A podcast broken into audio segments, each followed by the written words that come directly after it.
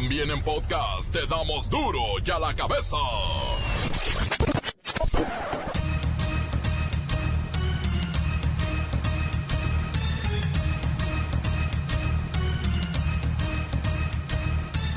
Miércoles 11 de septiembre del 2019, yo soy Miguel Ángel Fernández y esto es duro y a la cabeza, sin censura. Hoy se conmemoran 18 años de que el mundo dio un giro en la historia. Aquel inolvidable 11 de septiembre del 2001, las Torres Gemelas, Nueva York y una historia llamada Al Qaeda y Osama Bin Laden.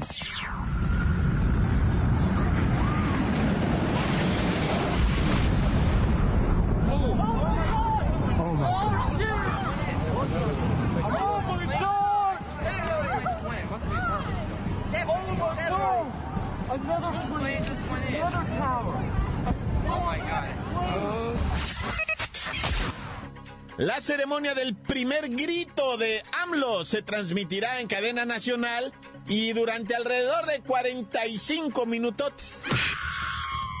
A partir del 2020, cuidado.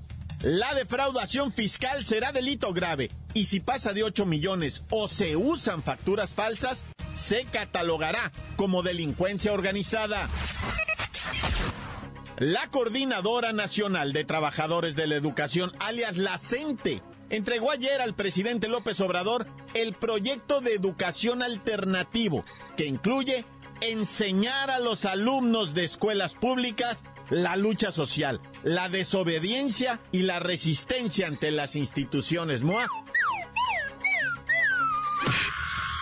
Responde el gobernador electo de Baja California a las críticas y señalamientos por ampliar su periodo con la ayuda del Congreso local. Dice que él fue elegido para un periodo de cinco años y no de dos, como el Instituto Nacional Electoral y la Constitución del Estado lo establecen.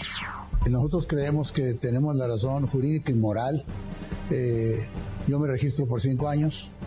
Eh, nomás existe la convocatoria, la última convocatoria que se publica es la de cinco años. Eh, independientemente de todo lo demás que se pueda decir, nunca, nunca este, se publica nada diferente.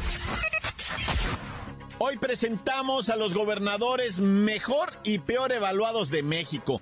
Es un ranking muy interesante, donde la última palabra la tendrá el auditorio, como debe ser. Estrangula a su esposa y la lleva a la clínica diciendo que la señora se suicidó, que tomó un veneno. Esta historia con el reportero del barrio. Ah, qué tragedia. La inconsistencia de México es su peor debilidad. La bacha y el cerillo, después de la goliza sufrida por Argentina, dicen que hay mucho que hacer en la defensa. Y en todos lados. Comencemos con la sagrada misión de informarle porque aquí no explicamos las noticias con manzanas, no. Aquí las explicamos con huevos. Llegó el momento de presentarte las noticias como nadie más lo sabe hacer. Los datos que otros ocultan, aquí los exponemos sin rodeos. Agudeza, ironía, sátira y el comentario mordaz. Solo en duro y a la cabeza. ¡Arrancamos!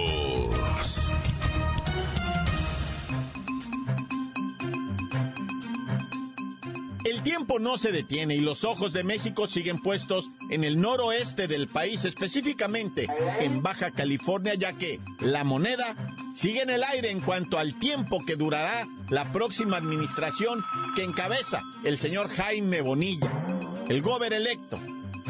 Vamos con Luis Ciro para que nos actualice esta información. Bonilla ya dio una entrevista. Miguel Ángel, amigos de Duro y a la Cabeza, estamos a 51 días de que se efectúe el cambio de poderes en esa entidad y aún no se sabe si serán dos o cinco los años que gobernará el ganador de la elección pasada, Jaime Bonilla, quien sigue defendiendo su versión de que el periodo debe ser de cinco años y no de dos, como los votantes de Baja California fueron llamados a las urnas. En entrevista para el periódico El Universal, Jaime Bonilla asegura que él se registró para gobernar por cinco años y no por dos, como el Tribunal Federal Electoral lo dictaminó. Nosotros creemos que tenemos la razón jurídica y moral. Eh, yo me registro por cinco años. Eh, nomás existe la convocatoria, la última convocatoria que se publica es la de cinco años. Eh, independientemente de todo lo demás que se pueda decir, nunca, nunca este, se publica nada diferente. Además, se justificó y culpó a sus contrincantes de ser ellos los que en un primer momento modificaron la ley. Se respeta, no se modifica la ley. Aquí no somos nosotros los que la modificamos, fueron ellos. O sea, ellos, los mismos panistas la modificaron cuando la cambiaron a dos y la modificaron mal. No somos nosotros. Y luego se hizo por cinco y yo me registro. Y luego la cambian ellos. Al ser cuestionado sobre si ha hablado del tema con el presidente López Obrador, señaló que el presidente es muy respetuoso y que nunca opinaría ni daría una dirección de cómo actuar al respecto. Ni siquiera tocamos el tema. Cuando nos hemos visto ha sido sobre otras cosas, no, esto es muy respetuoso. Él jamás opinaría en tratar de cambiar o darle una dirección para que se, para que se cambiara. Así pues, la moneda sigue en el aire y la incertidumbre se respira en el ambiente político de Baja California y, por qué no decirlo, de todo el país. Hasta aquí mi reporte, Miguel Ángel. Muchas gracias, Luis Ciro. Hasta este momento no ha sido publicada a través del diario oficial de la Federación esta reforma a la Constitución en Baja California. Aún existen posibilidades y por supuesto se está impugnando fuerte. La nota que te entra. Duro ya la cabeza. Duro ya la cabeza. La revista Campaigns and Elections Magazine, ay el inglés, bueno, esta revista de elecciones y campañas para América Latina y España presentó un estudio realizado a personas mayores de 18 años a través de 20 mil llamadas telefónicas al azar en todo México. Y fíjese que con estos datos pudieron determinar cuáles son los mejores y los peorcitos gobernadores que dirigen el destino de millones de mexicanos. Por ejemplo, la muestra dice que don Mauricio Vila de Yucatán, como gobernador, es el mejor evaluado. Y en el segundo puesto se ubica Quirino Ordaz, el de Sinaloa, así lo quieren. Y en tercer lugar, Está Claudita Pavlovich, que no me escuche diciéndole Claudita porque se enoja, doña Claudia Pavlovich. Es gobernadora de Sonora y su pueblo sí la quiere. Pero se supone que estos son los buenos. Ahora, vamos con los malos. ¿Ah? Hasta la Sultana del Norte con don Eulalio González, porque parece que Nuevo León tienen a uno de los peorcitos gobernando. De mi caballo retinto me bajé pegando un brinco para defender al bronco. ¿Qué pasó, raza? ¿Cómo dicen que les va? Mira, Miguelote, es verdad que Jaime Rodríguez, el bronco, nuestro gober brilloso, salió como uno de los malos. ¿Pero qué me dices de Francisco Arturo Vega, el famoso Kiko Vega de Baja California? ¿O Alfredo del Mazo, del Estado de México? ¡Esos están peores! ¡Ajú! Don Eulalio, también se calificó el desempeño de los gobernadores en redes sociales como Facebook, Instagram y también en Twitter. Mira, es bueno que me toques esa redoba, ahí pintan diferente las cosas. Por ejemplo, el gobernador Alejandro Murat Hinojosa de Oaxaca es el que más se comunica con su pueblo cibernético, junto a muchos likes y deditos arriba. También don Rafael Alejandro Moreno de Campeche es muy tuitero ¿Ah? y su gente le aplaude mucho. Otro bueno para el Face es Cuitláhuac García Jiménez, gobernador de Veracruz. A todo lo que publica la gente le pone likes, comparten. Y además, esos tres govers responden a los comentarios que la raza les cuelga. O sea, estos no son tan colgados como otros. Gracias, don Eulalio González. Oiga, ¿y cómo le van a hacer en Nuevo León con esa impopularidad del Bronco? Pues fíjate, pelado, vamos a esperar que se le acabe el mandato. No hay mal que dure seis años, ni pueblo que lo aguante. Ya me voy, raza. Ando asando un cabrito para comérmelo con Rosita Alvírez. Porque no es cierto que se murió. Hipólito nomás le hirió, pero se alivió. Y aquí la tengo a mi lado, pelado mal avanzado. Ahí los dejo, raza. ¡Ajú! Bien, para llegar a todos estos resultados, como ya dijimos, 20 mil llamadas telefónicas, pero a través de redes sociales, se midieron cantidad de likes, los shares, que son los compartidos, los views, que son las vistas, y todos los comments. Y así es como se llegó a determinar quiénes son los más populares en redes sociales y también en el día a día de los pueblos. Y a la cabeza.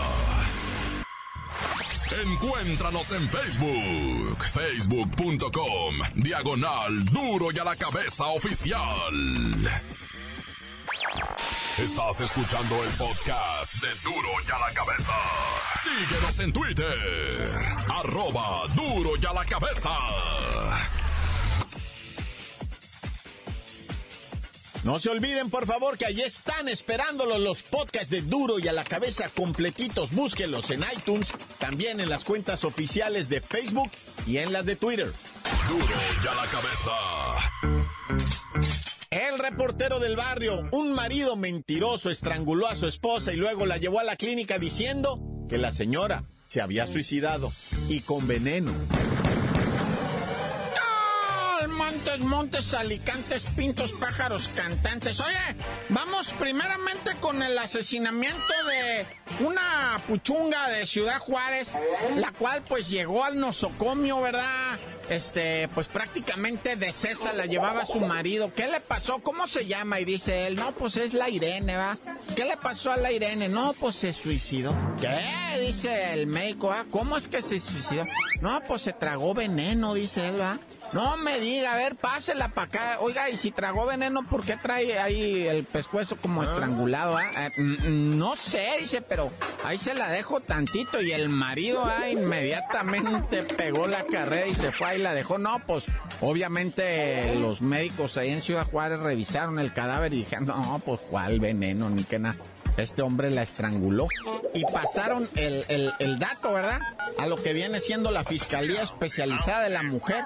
Y dieron la dirección que él había dado. Pues era su dirección verdadera. Y la Fiscalía se fue para allá. Y ahí lo agarraron. Ese es el dato curioso, que ahí mero sí lo pepenaron al vato. Para que veas nomás qué locos estamos todos. El compa sí agarró juido para allá y andaba pues eh, obviamente empacando y ahí nos vemos, ya me voy, pero lo alcanzaron a torcer y ñaca pa'l bote. En mismamente en el estado de Chihuahua, en Urique, ¿verdad? En una población que se, fíjate cómo se llama, Areponapuchi, así se llama, Areponapuchi. Fíjate que es un municipio, bueno, es municipio de Urique, pero es una población en Areponaruchi. Pues resulta que estaban unos 15 años, ¿verdad? Y estaba bien bonito el bailongo cuando de repente la Daisy se levanta y le avienta el vaso de cerveza en la cara a un individuo que era su, su, su, esposo, ¿ah? Y el vato se levanta, pero con la cara del diablo, camarada. Nunca, madre, me hagas esto, dijo el vato. Y que va sacando tremenda escuadra, 9 milímetros y tres balazos en el pecho, como a Rosita Alvírez, nomás tres tiros le dio. Cayó la Daisy G, así se hacía llamar, Daisy G. Cayó primero así como de lado, así se fue como de lado, girando en el aire, cayó. Y el vato se subió a una mesa, brincó por una ventana, porque como que le cerraron las puertas, no iba a poderse salir. Y por la ventana se aventó de cabeza para pa, pa, pa, pa, juirse y se huyó. Se huyó, el vato no lo han torcido. Pero andan tras su calaca, lo van a agarrar tarde que temprano, vas a ver. Pero bueno, pues ahora sí que quién sabe. Oye, y vamos con toda una familia. Esta nota está de terror, ¿verdad? Toda una familia de Toluca, Estado de México, dedicada al secuestro. La mamá, sus dos hijos, el Pablito, ¿verdad? Y el otro, ¿cómo se llama el otro hijito, el Pablito? ¿Y cuál era el otro? No me acuerdo. Juliancito, Pablito y Juliancito. Hijos de la Fanny, exacto el Pablito y, Juliancito de la Fanny pues todos secuestraban con, con sus esposas de ellos, de Pablito, ¿va? la esposa de Pablito también era pues encargada de lo del secuestro. Fíjate, secuestraron un muchacho que devolvieron al otro día, bendito sea el Señor sano y salvo, con 200 mil pesos y un carro 2017, va, un tipo Nissan. entregaron de rescate el Nissan y entregaron al muchacho. Y dijeron, bueno, ya con los 200 mil pesos y el carro se los da. Pero pues obviamente después ya se hizo bien el, el, el teje y maneje de lo que viene siendo la autoridad y pues les armaron un retén en la casa donde ellos tenían ahí, pues ya sabes que estaban cantoneando, ¿ah? Y les, eh, eh, les hicieron pues todo el cuatro para torcerlos. ¿Qué te crees que cuando llegaron ya no había nadie? Andan prófugos todos, tanto la Fanny como Pablito, como Juliancito, sus esposas, un, un, un cuñado, o sea, ¿Qué sería? ¿Un cuñado? Sí, un cuñado del Pablito también anda. Él era el que manejaba una unidad donde secuestraban al individuo y todo eso. Pero una industria del secuestro de esta familia, y así hay muchas, ¿eh? Que todo queda en familia, dicen. Pues si no vamos a andar repartiendo dinero para todos lados, ¿verdad? Nomás que se queda aquí en el cantón, pues o, olvídate. Es un negociazo la delincuencia, ¿eh? La neta, por eso lo hacen familia. Pero bueno, ya mucho verbo debilita, mejor encomiéndese Dios conmigo, yo con él, Dios delante y otras del tantán. Se acabó, corta. La nota que sacude. ¡Duro! ¡Duro ya la cabeza!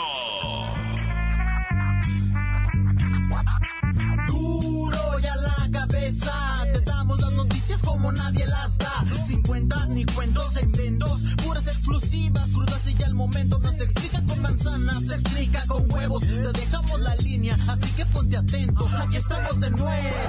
Buenas tardes, un saludo al reportero Barrios, al Cerillo y a la Vaca.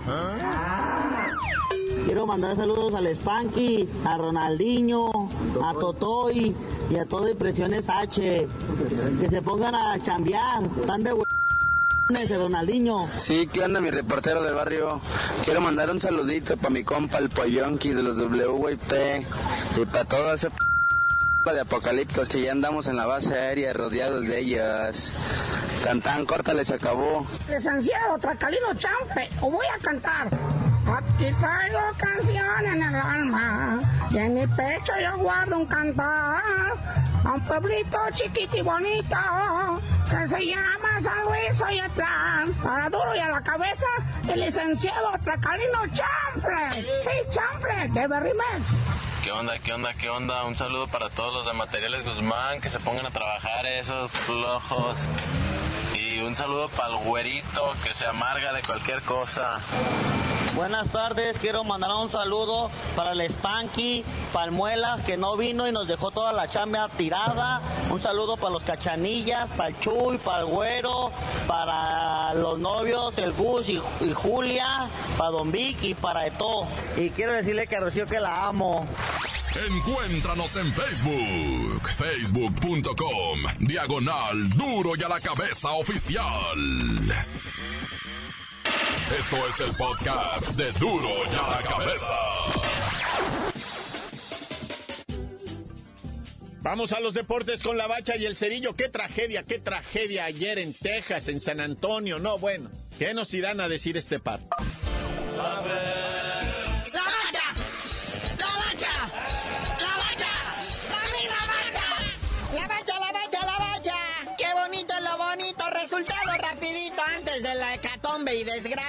Vamos con el Ecuador-Bolivia. 3-0, hay nada más Ecuador, ¿verdad? Que si hubiera jugado en la Copa América no hubiera terminado tan mal. Por ahí está el marcador. ¿Y qué tal los gabachos, eh? 1-1 con Uruguay. Con un golazo de el Eric Hansen, empataron un partido que parecía, ¿verdad? Iba a ser como aquellas películas en donde sale un pelón con algunas muchachas sin ropa en las páginas esas que se llaman X videos. Colombia, Venezuela con putrido empate. Luego la Argentina, México, que no queremos entrar en detalles porque se repite lo del pelón y la señora sin ropa. Y hablando de esas arremetidas, ¿qué tal Perú? Cobrando venganza sobre Brasil. No, nada más a nosotros nos fue mal. Pero 1-0, muñeco, ¿qué va con el 4-0? Ahí estamos bien felices de que no va a jugar Messi, de que no alineó Di María, Dybala entró hasta el segundo tiempo, no fue el Kun Agüero. Pero con el tren Lautaro tuvimos para que nos pasaran por encima. Pero no fuimos los únicos, te digo, caímos los grandes. También Chile perdió con Honduras, qué ole. En todos lados hoy lloran. Pero bueno, ya estamos preparándonos para lo que viene siendo nuestra gloriosa Liga MX, donde nomás somos malos entre nosotros mismos. Bueno, salvo que uno que otro extranjero por ahí. El AME, hablando de extranjeros, recupera a sus lesionados y se enfila con todo para enfrentar a los Pumas. Sí, ya por ahí vimos entrenando a Giovanni Dos Santos, a Renatito Ibarra, al Henry Martín, todos juntos de la mano, dando brinquitos y echando maromas. Ahora sí parece que trae su plumaje íntegro el ave y va a volar. Y en otras noticias también sigue la novela de Neymar, que ya es como jarrito de feria, no hay en dónde acomodarlo, ¿verdad? Es que primero, ¿para qué piden tanto dinero por él y firman esos megacontratos millonarios que luego nadie puede deshacer? Ya arrancó la Liga de Francia y no ha reportado con su equipo, el cual le restan tres años de contrato el PSG. Y les acercan dinero, jugadores, para cambiarlo por el Myanmar y no, no, no, no, no quieren. Ningún precio es suficiente. Ahí está Don Neymar, o sea, el papá porque le maneja la carrera. ¿Para qué evaluó tanto a su chamaco? Ahora nadie lo quiere. Dice el mismo señor, su papá del Neymar, dice, es que un brasileño solo está feliz en donde lo quieren. Y pues él no está feliz ahí en donde está y por eso quiere irse a Barcelona porque ahí sí encontró la felicidad, la sonrisa, la alegría, el tumbao, el zambao, el dribbling. Pero pues bueno, carnalito, nosotros vamos alistándonos para el fin de semana patrio y futbolero. Y mejor dinos por qué te dicen el cerillo. Pues Hasta que Neymar agarre chamba, les digo. Ahí está la máquina.